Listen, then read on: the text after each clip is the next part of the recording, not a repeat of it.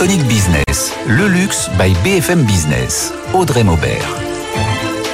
Le luxe s'installe sur BFM Business et s'installe au Palais Galliera. Exclusif, intemporel, mythique, responsable et déculpabilisé, cet iconique business. Un numéro inédit au Palais Galliera, temple de la mode à Paris. L'histoire du vêtement et de la haute couture, c'est ici, entre tradition, héritage et inspiration. Juste derrière moi, la Tour Eiffel. On y retrouvera Myrène Arzalus, la directrice des lieux. Entretien à venir avec Eva Jaco. Même au musée d'ailleurs, dans la mode, rien n'est figé. Rencontre avec la créatrice qui monte, Jeanne Friot, à la tête de sa marque depuis quelques années. Et il y avait un défilé il y a quelques jours. Tout ne tourne pas, non, autour de Pharrell Williams, l'événement que nous décryptera d'ailleurs Pierre Groppo, signature de Vanity Fair. Dans les désirables de la semaine, la nouvelle exposition du Palais Galliera, c'est la mode en mouvement, les tenues du sport du 18e siècle à nos jours. À un an des JO, bien sûr, Paris est aussi la capitale du sport. Découverte avec Nathan Cocampo et Eva Jaco. Enfin, Charlotte Ray, les coffres à bijoux, elle connaît, ancienne de Carté, elle est cofondatrice de Castafiore. C'est Iconic Business, bienvenue.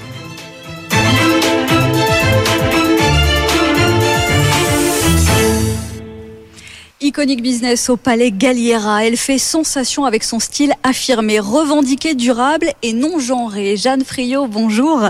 Créatrice, fondatrice de sa marque hein, du même nom en 2020. C'est au cœur de l'exposition 1997 Fashion Big Bang que je la retrouve. Ça a été le Big Bang pour vous en 2020 justement avec la création de cette marque? Oui, un gros Big Bang en 2020, euh, création de la marque pendant le Covid. Donc euh, c'était pas le meilleur moment, mais c'était un beau moment, un moment où on a pu développer l'identité de la marque et l'image et l'ADN pour après aujourd'hui euh, pouvoir euh, se stabiliser et proposer des collections à la vente et dans des showrooms et euh, les défilés depuis trois saisons. Ouais, trois saisons de défilés. Et la question à l'heure actuelle, parce qu'on vous voit beaucoup, qui Mm. est Jeanne Friot Et je crois que tout le monde vous pose la question. Ouais, Et est-ce que vous avez maintenant une réponse clé en main? Peut-être, peut-être. Euh, Jeanne Friot, c'est moi. Du coup, c'est mon nom qui est le nom du label.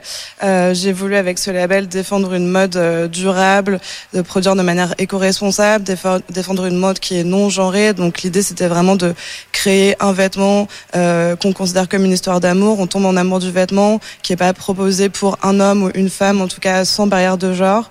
Et euh, tout ça fait en France. Quand on se lance, on lance d'abord une identité plutôt qu'une marque, on lance un univers. Euh, je pense que c'est un savant mélange de tout, en tout cas je l'espère. Moi je sais que c'était important pour moi de créer une marque avec des valeurs très ancrées, euh, de parler de ma communauté qui est la communauté queer, de parler euh, du fait que je suis une femme et donc euh, ma marque a un nom de femme. Et c'est important d'être visible en tant que femme aujourd'hui euh, aussi en tant que créatrice parce qu'il y a beaucoup de femmes dans les studios, il y a beaucoup de femmes à la télévision, il y a beaucoup de femmes à l'intérieur des maisons euh, et il y a peu de femmes qui sont visibles en tout cas sur ce poste-là qui est d'être créatrice de mode ou d'être directrice artistique d'une marque et c'est important qu'il y en ait de plus en plus et que les petites filles qui nous regardent aujourd'hui aient des beaux repères comme ça. Un vrai engagement et un rôle modèle. Est-ce que c'est prime à l'heure actuelle à celui ou celle qui réinvente et qui bouscule? J'espère. En tout cas, j'espère qu'il y aura de plus en plus de modèles comme le nôtre euh, qui produisent de manière euh, responsable et qui repensent la manière de produire aussi, qui essayent de travailler avec nos industries françaises parce que elles sont un peu en train de tomber en désuétude. euh, À part des grosses maisons comme Hermès qui aujourd'hui ont créé leurs industries à l'intérieur de de la France, euh, on part tous un peu en Italie, euh, au Portugal, dans d'autres continents et c'est important de pas perdre nos savoir-faire. Et justement, vous parliez de votre savoir-faire et des matériaux. Comment Mm. vous effectuez le sourcing? Comment ça se passe où vous allez chercher toutes ces pièces? Oui, c'est un vrai travail. C'est un vrai travail que mon équipe fait sur le sourcing par rapport au vintage. Parce que, par exemple, sur des pièces comme les kilts qu'on a proposées depuis deux saisons, euh, toutes les ceintures qui sont apposées sur les kilts sont vintage. Donc, c'est énormément de recherche en amont. Chaque pièce est unique. Et après, on travaille aussi avec une société qui s'appelle Nona Source, qui a été créée il y a peu, qui reprend les stocks dormants des maisons de luxe, notamment des maisons d'LVMH, et euh, qui nous permet de les racheter et euh, de pouvoir euh, produire avec ces stocks et ces tissus qui dorment euh, pendant un certain temps et que personne n'utilise et qui sont quand même très qualitatifs avec un vrai suivi. On sait où les composants de la matière, d'où ils proviennent et, et on peut leur redonner une nouvelle vie et ne pas les laisser à l'abandon. Et ça veut dire que ça se retrouve aussi sur le prix. Est-ce que Oui. c'est une manière d'emporter aussi la clientèle Oui. dans cet engagement, euh, montrer que les choses ont une valeur, valeur véritable? Oui, ça se retrouve sur les prix forcément forcément parce que c'est de l'upcycling de luxe, mhm. c'est du temps de recherche. Euh, fabriquer en France, ça a un coût. On sait pourquoi les gens ne fabriquent plus en France aujourd'hui. Donc vraiment, quand on va venir chez nous, on va acheter un produit qui est qualitatif. On sait comment c'est fini, on sait d'où ça provient, on connaît tous ses engagements. Et après, on tombe en amour des coupes, de la matière, des propositions. Ça peut aussi être ça. Mais c'est vrai que forcément, on est à un prix qui est un peu plus élevé que la moyenne. C'est de l'upcycling de luxe. Donc ça se retrouve au final sur notre clientèle. La clientèle doit aussi avoir des valeurs. Est-ce que vous avez l'impression que l'industrie de la mode, on est dans un musée. Est-ce que c'est tout aussi figé ou alors finalement la mode a toujours absorbé les nouvelles valeurs, les nouvelles valeurs de la société, une nouvelle façon de penser? Euh, oui, je pense que la mode, ça évolue tout le temps et c'est ça qui m'intéresse dans ce médium, c'est que il y a des jeunes créateurs qui arrivent tous les jours, euh, il y a des nouvelles places à faire, il y a beaucoup de choses à bousculer et c'est pour ça que je suis contente qu'on puisse éclore aujourd'hui avec les valeurs qui sont les nôtres. C'est que tout est à refaire aussi après le Covid où finalement tout a basculé. Euh, il faut des nouvelles propositions, il faut des nouveaux engagements et il faut changer certaines choses qui sont établies depuis un peu, un peu longtemps. Ouais. Alors on peut dire que vous êtes peut-être en avance sur votre temps aussi, mmh. mais est-ce qu'il y a une adéquation et est-ce que c'est en accord avec le public? Parce qu'en en face il y a un business model et donc donc il faut, il faut que ça se vende. Oui, complètement. Bah, c'est ça où c'est très surprenant, c'est qu'on a des pièces euh, qui sont devenues des hits, euh, comme euh, le jean à plumes brodées, qui, je pensais, était une pièce plutôt créative, et finalement, les gens viennent chez nous pour cette pièce-là. je pense que aussi proposer une mode non genrée, ça permet à un plus large public de pouvoir s'identifier, notamment aux hommes qui ont peu de propositions, autant que nous, les femmes, en avons aujourd'hui dans la mode. Et quand on va chez les dans les magasins hommes, on voit à quel point les couleurs sont ternes, à quel point il y a peu d'embellissement, peu de plumes, peu de broderie, etc. Donc euh, il faut un renouvellement du vestiaire masculin aussi. Et je pense que c'est pour ça qu'une certaine catégorie de clients viennent chez nous euh, pour trouver euh, ces options qu'ils n'ont pas sur d'autres marques. Une nouvelle marque, est-ce que vous vous sentiez coincé quand vous étiez, par exemple, chez Balenciaga, etc., ou ça nourrit votre parcours? Ça a nourri mon parcours. J'ai appris énormément euh, grâce à toutes ces marques par lesquelles je suis passée, autant de l'engagement des créateurs qui y sont que euh, des coupes, euh, comment on transforme une structure, comment est-ce qu'on perçoit un vêtement en modèle, en sculpture du début jusqu'à la fin, comment est-ce qu'on décompose, on recompose, on fait avec l'ADN de la maison et c'est quelque chose que j'adore faire parce qu'on a un ADN tellement puissant dans une marque telle que Balenciaga qu'il y a beaucoup de recherches à faire et il y a beaucoup d'histoires à raconter. Et comment on sent quelques jours après son défilé Quelles ont été les sensations et les retombées? Euh, c'est un peu un roller coaster, donc euh, ça monte très vite, ça redescend très vite, et j'ai la chance de voilà continuer à en parler aujourd'hui et de continuer à rendre visibles les choses. Je vois que l'histoire a touché aussi beaucoup de monde, on reçoit beaucoup de messages et c'est très agréable. Et est-ce que ça aide les retombées économiques et, les financements pour qu'il y ait une pérennité justement avec cette belle maison? Ouais, J'espère, j'espère. Euh, là, je vois en tout cas que les acheteurs et le retour aussi sur les showrooms après les défilés sont positifs, que on commence à entendre beaucoup de parler de la marque, donc ça fait aussi en sorte que certaines euh, maisons ou magasins puissent prendre position sur nous, là où avant c'était plus difficile pour eux de le faire. Donc euh, j'espère que oui, ça va être une belle retombée économique pour la marque et pour pouvoir continuer à payer mes équipes et à se développer encore. Donc finalement, euh, les retombées, elles, se, elles ne sont pas que du côté Pharrell Williams, il y a de la place pour les autres. J'espère. Des pièces qui finiront peut-être au cœur du musée, ce temple de la mode, découverte justement avec Eva Jaco et la directrice Myrène Arzalus. Myrène Arsalous, bonjour. Vous êtes la directrice du musée euh, Galliera depuis 2018. Euh, Alors on est ici euh, dans un lieu unique dédié à la mode, mais c'est aussi un palais et c'était un palais dédié à l'art. Alors de l'art à la mode, il n'y a qu'un pas? Tout à fait. En fait, à l'origine, c'est un bâtiment qui a été construit pour accueillir présenter une grande collection d'art euh, qui appartenait à la duchesse des Galliera. Elle avait l'envie de, faire une donation à la ville de Paris de cette incroyable collection, sauf que euh, elle a changé d'avis, euh, mais euh, voilà, elle a, elle a voulu quand même finir la construction de ces, de ces palais qu'elle a, qu'elle a quand même donné euh, à la ville de Paris. Et c'est depuis 1977 que euh, les musées de la mode est installé, ou que la ville a décidé d'installer ici un musée consacré entièrement à la mode. Alors ce musée, il vit au rythme de grandes expositions thématiques. Comment est-ce qu'on choisit une exposition? Moi, c'est tout un processus. Euh, c'est surtout une réflexion euh, collective en interne.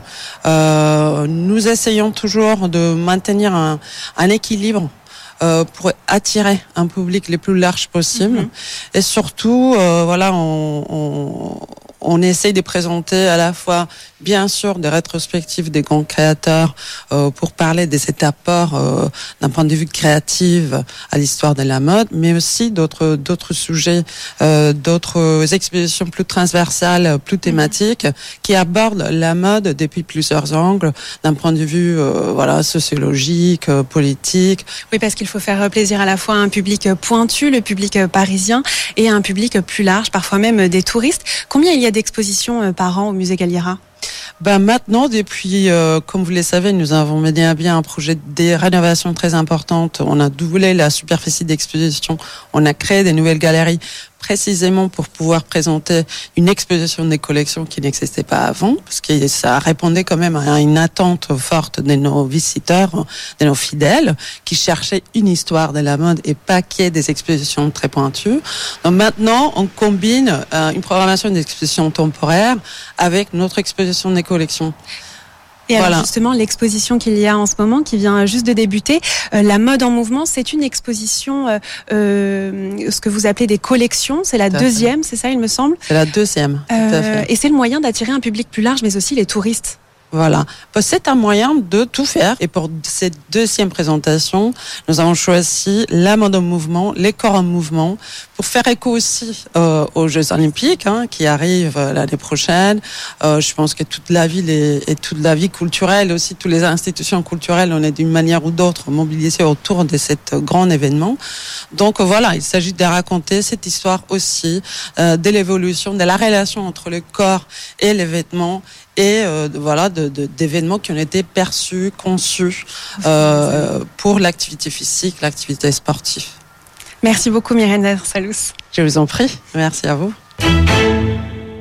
à Paris, au Palais Galliera, avec la créatrice Jeanne Friot qui est toujours avec nous, un Paris capital de la mode, de la mode durable, car il y a d'autres villes qui comptent à présent. Est-ce qu'il faut compter aussi dans votre périple et euh, dans les Fashion Week avec Copenhague ou Séoul peut-être? Est-ce que c'est une clientèle qui est plus au fait? Oui, euh, c'est sûr que par exemple Séoul, euh, ce sont des, des, clients qui sont très à même de la marque et qui nous ont sauvés au début et qui sont venus acheter et parier sur nous.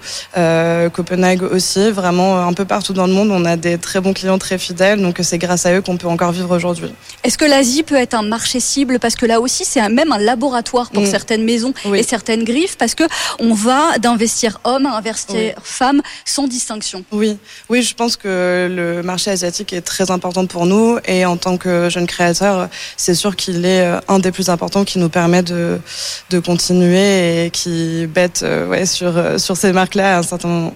Bon, c'est quand même allé très vite pour vous. Vous êtes issu d'une famille d'artistes. Est-ce que là, maintenant, vous vous sentez l'un des leurs? Est-ce que vous vous sentez artiste aussi? Euh, oui, je pense.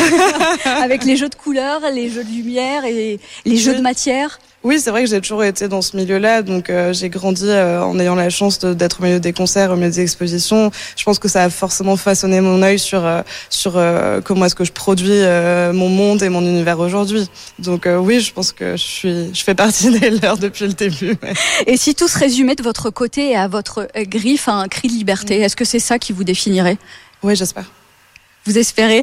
Bon, et si vous deviez choisir des iconiques, c'est une tradition pour nous dans l'émission, on choisit des iconiques. Bon, allez, je vous demande une figure de la mode.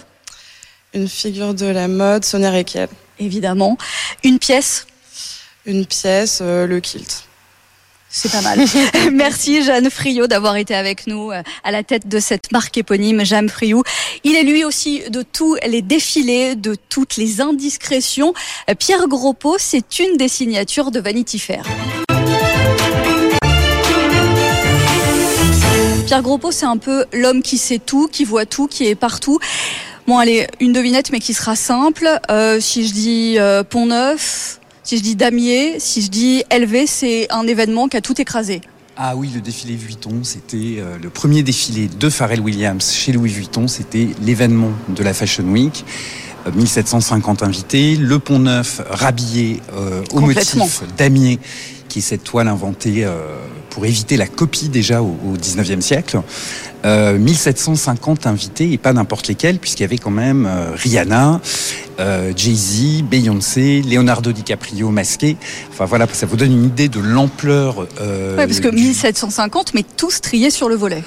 Bah, 1750 triés sur le volet, effectivement, avec le pont privatisé, un accès uniquement par bateau, ce qui a fait euh, râler quelques édiles de la ville de Paris. Euh, mais euh, en plus de ces 1750 personnes, ce qui est absolument dingue, c'est les chiffres du suivi digital du défilé, puisqu'en trois jours, ce sont pas moins de 500 millions de personnes qui ont vu euh, ces quelques minutes de défilé et la performance de Jay-Z et Pharrell qui, euh, qui a suivi l'événement. Mais ça veut dire qu'il n'y a pas de concurrence possible ça veut dire que ça met la barre très très haut pour les autres maisons et qu'on rentre aujourd'hui dans une nouvelle dimension où la mode est plus que de la mode, mais vraiment euh, l'alliance, je dirais, du vêtement et de l'entertainment. Sachant que Louis Vuitton n'est pas une maison de mode à l'origine. Hein. On rappelle que jusqu'aux années 90, elle faisait essentiellement, pardon. Elle faisait essentiellement des sacs et de la maroquinerie.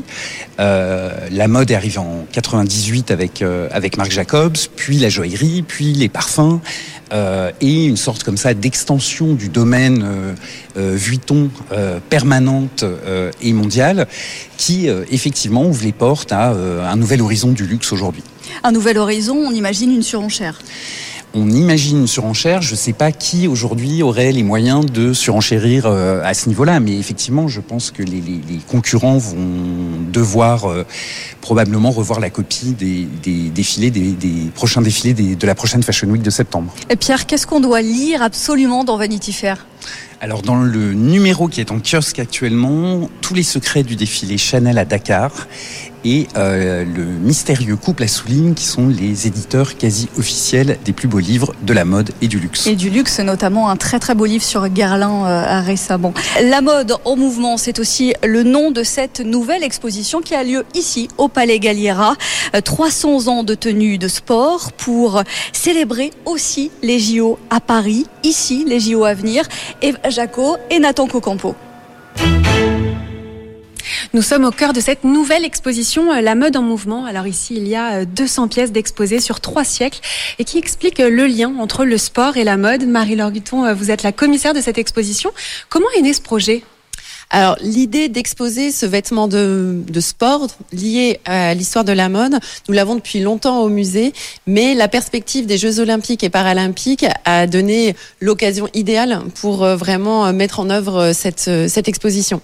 Et alors, quand est-ce que le vêtement quitte le terrain, si je puis dire, pour rentrer dans la mode? Alors, on se rend compte à travers l'exposition et ces trois siècles de mode que finalement, le domaine du vêtement sportif et du vêtement quotidien vont en permanence euh, finalement fusionner. Effectivement, il va y avoir des allers-retours euh, euh, réguliers.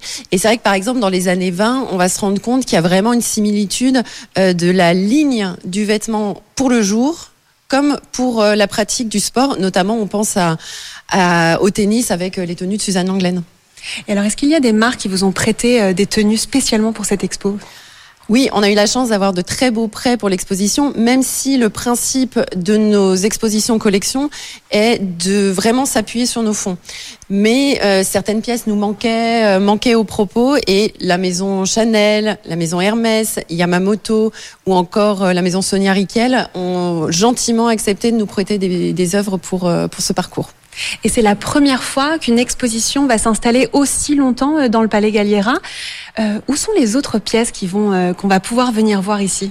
Alors, effectivement, l'exposition, elle va durer deux ans avec trois accrochages successifs. Donc, le public pourra venir euh, régulièrement voir d'autres œuvres.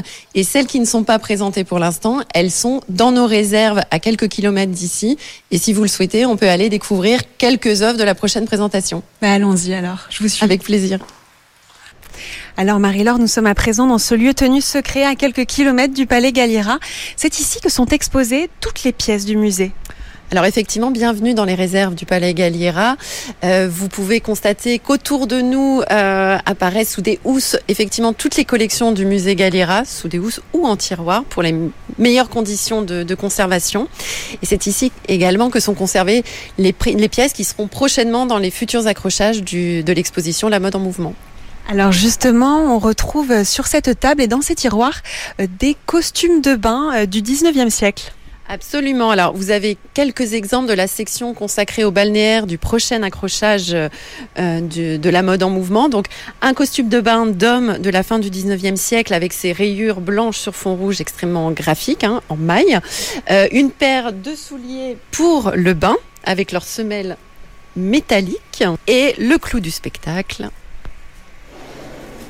un costume de bain féminin de la fin du 19e siècle, euh, qui est d'un rouge euh, éclatant. Merci beaucoup euh, Marie-Laure Guton. Alors si vous voulez admirer ces pièces, vous pourrez les découvrir en mars 2024 au Palais Galliera. Je suis à côté de la tenue iconique du tennis des années 20 avec une ambassadrice, Suzanne Langlaine, et un créateur, Jean Patou, un marqueur dans l'histoire de la mode et du sport. Un siècle plus tard, les vêtements des athlètes français se préparent pour les JO de Paris 2024 et le travail est titanesque. Plusieurs tenues sont à imaginer, celles pour les entraînements, les compétitions, mais aussi pour les podiums et les représentations. Les ensembles devront coller aux 60 disciplines des Jeux. 600 athlètes olympiques, 300 paralympiques recevront une trentaine de pièces, shorts, polo, jogging, brassière, en respectant la technicité de chaque sport, de la combinaison de gymnastes au kimono, des judokas, euh, du sur-mesure préparé en étroite collaboration avec les fédérations. Pour relever ce défi, un designer tout trouvé, Stéphane Ashpool, nommé directeur artistique. Il est le fondateur de la marque Pigalle, une marque streetwear portée entre autres par Rihanna ou Kylian Mbappé. Et il a déjà signé plusieurs collaborations avec Nike, Converse notamment autour du basket. Sa passion pour euh, ces JO, il sera donc aux manettes avec le coq sportif. Dans le style, le designer veut réinterpréter le drapeau tricolore pour représenter la France dans toute sa diversité. Si les tenues des performances sont produites en partie en France et le reste en Europe, les tenues de podium, elles sont 100% made in France, fabriquées dans les ateliers de Romilly-sur-Seine. Iconic Business depuis le Palais Galliera, c'est aussi une sélection évidemment, comme chaque semaine les désirables de la semaine, avec Charlotte Ray, cofondatrice de Castafiore. Bonjour. Bonjour Audrey. On est dans un musée, mais est-ce que pour vous le bijou, ça doit être une pièce de musée ou c'est euh, une pièce à arborer tous les jours? Ah non, pour moi, le bijou n'est pas une pièce de musée. Au contraire, il faut essayer de la porter, euh, de l'assumer et, euh, et, la sortir des coffres. Euh, mais faut pas la, faut pas la laisser toute seule. Arborer les bijoux de manière ostentatoire, assumer comme la Castafiore. Porter avec avec joie, avec simplicité et pas forcément de façon ostentatoire, mais en tout cas porter les bijoux, montrer comme c'est beau. On est souvent plus beau avec des bijoux. Castafiore, c'est une plateforme digitale sur laquelle on vend, on achète des bijoux d'occasion, vintage, anciens, c'est ça? Exactement. Oui, oui, tout à fait. D'occasion vintage, ancien, de seconde main. Il y a plein de termes différents pour, euh, parler du bijou. Euh, l'idée est vraiment, euh, le bijou, il peut être, il y a différents styles, différentes époques, du signé, du non signé. Et donc voilà, on retrouve tout ça chez Castafiore. C'est du 100% digital également sur les réseaux où vous faites une sélection, en fait vous éduquez aussi la clientèle. Alors c'est une sélection. En effet, c'est important de faire euh, une sélection, une curation, en effet, qu'on retrouve chez Castafiore, parce que le bijou, comme je disais, il y a tous les styles, toutes les époques, du signé, du non signé. Donc euh, voilà, entre guillemets, le pire côtoie le meilleur. Donc nous, on essaie de, de, prendre le plus beau de ce qui existe. Bon, on parle également de votre parcours. Quel est votre rapport au bijou après des années chez Cartier? Vous êtes plutôt une amoureuse du bijou, une experte? Euh, bah, Je crois un peu des deux. Un peu des deux euh, finalement Tout à fait, un peu des deux. Euh, experte parce qu'en effet, après 20 ans dans une maison comme Cartier, on s'y connaît très bien. Et, et maintenant passionnée parce que le bijou, c'est voilà, moi c'est devenu une passion pour moi. Je trouve que c'est très beau. C'est c'est vraiment comme un. Il faut que ça il faut que ça revienne dans le vestiaire de la femme ou de l'homme. Euh, c'est un accessoire comme un autre. Et vous les dénichez où tous ces bijoux pour alimenter cette plateforme? Alors on les déniche à la fois chez des revendeurs professionnels, des antiquaires qui ont des trésors euh, euh, dans leur boutique, et, et chez les particuliers qui maintenant peuvent justement venir chez nous pour vendre leurs bijoux. Et on dit qu'il y a à peu près 90% des, des bijoux qui sont encore dans les coffres. Donc nous on a vraiment à cœur de faire ressortir les bijoux des coffres et de et, de vous montrer les plus beaux. Il y a de quoi aller dénicher de nombreux euh, trésors. Vous le disiez tout à l'heure, griffé ou non, ça se vend de la même manière? Oui, ça se vend de la même manière. Parfois, c'est les mêmes clientes d'ailleurs. Il y a évidemment un côté prix qui est assez différent, hein, puisque euh, il y a pas mal de personnes qui viennent chercher de la seconde main avec une idée économique euh, en tête. Mais en tout cas, ça se vend de la même manière. Chez Castafiore, à peu près 50% l'un ou l'autre. Et vous les authentifiez de la même manière? Oui, on les authentifie de la même manière, à la différence de la signature, hein, donc il Bien faut sûr. faire très attention. Euh, mais en fait, euh, mon- ma cofondatrice est euh, experte euh, aussi en bijoux. Elle a travaillé près de 30 ans à l'hôtel Drouot, donc elle a toute cette partie expertise. Et on est également euh, en partenariat avec Sensi Expertise qui nous aide à, à expertiser nos bijoux. Il y a une vraie tendance quand même d'aller fouiller dans les archives, d'aller fouiller dans les coffres. Pourquoi? À la fois, vous le disiez, pour une démarche économique, il y a Ouais. aussi la question d'un supplément d'âme et puis une démarche euh, responsable. Oui, tout à fait. Il y a tellement de trésors cachés euh, et ce sont des beautés. Euh, moi, je trouve que c'est en effet du gâchis de, de laisser ça dormir dans les coffres. Il faut vraiment euh, créer ce cercle vertueux de l'économie circulaire pour qu'en effet on, on puisse avoir accès à, à, à tous ces biens. C'est aussi une question d'éducation. Vous le disiez tout à l'heure. On est c'est important de voir ce qui a existé. Bon, évidemment, dans Iconic Business, on parle de chiffres. Quelle fourchette de prix? Sur Il y a un peu tous les prix. Évidemment. Euh, de euh, oui, de 500 euros après euh, Sky is the limit. Euh, mais on a un panier moyen aux alentours de 2000 euros chez Castafiore. Le plus ancien que vous ayez vendu le plus ancien, c'est un bijou de 1880. et le plus précieux Le plus cher, en fait. Il faut traduire cher, comme ça. euh, 35 000 euros. D'accord. Euh, certains sont plus recherchés que d'autres, d'ailleurs. Est-ce qu'on va rechercher une griffe? Est-ce qu'on va rechercher un style? Euh, bah, alors, on a un an d'existence, donc c'est vrai qu'on a un recul assez euh, assez court, euh, mais j'ai l'impression que tous les styles et toutes les époques marchent. C'est vrai qu'en ce moment, les années 60-70 performent très bien. Comme la mode. Voilà, avec en effet ce côté de travail de l'or, l'or jaune, un or texturé. voilà, ça c'est vrai que c'est ça plaît beaucoup. Bon, pour la plateforme, pour Castafiore, l'objectif, c'est quoi? C'est un nouveau marché, les États-Unis? J'ai- Mm. J'imagine que c'est le Graal. Oui, en effet, ouais, ouais, c'est le Graal. Euh, Les Américains aiment beaucoup euh, euh, les bijoux anciens, en particulier les bijoux français et européens, parce que les trésors sont quand même beaucoup chez nous. Vous parliez d'éducation, ça veut dire que euh, ce sera euh, la même chose aux États-Unis ou on n'a pas tout à fait les mêmes goûts, et notamment en termes de bijoux? Je pense que ce sera relativement la même chose, parce que l'éducation, c'est assez général dans les bijoux, les styles, les époques, et aussi comment porter le bijou. Euh, on est très au fait de ça dans la mode, pas tellement dans le bijou. Donc euh, nous, on aide euh, nos clients à savoir porter un ras du cou, un sautoir, des boucles d'oreilles pendantes. Voilà, il faut le porter de façon désacralisée. On l'aura compris, il ne faut pas se priver de porter les bijoux quotidiennement. Merci Charlotte Ray, Charlotte cofondatrice de Castafiore. Merci d'avoir été dans Iconic Business depuis le Palais Galliera. Iconic Business, c'est terminé depuis le Palais Galliera, temple de la mode à Paris, émission exceptionnelle à retrouver sur le site et les réseaux sociaux. Iconic Business, ça reste euh, exclusif, intemporel, mythique, responsable et déculpabilisé. Iconic Business, le luxe by BFM Business.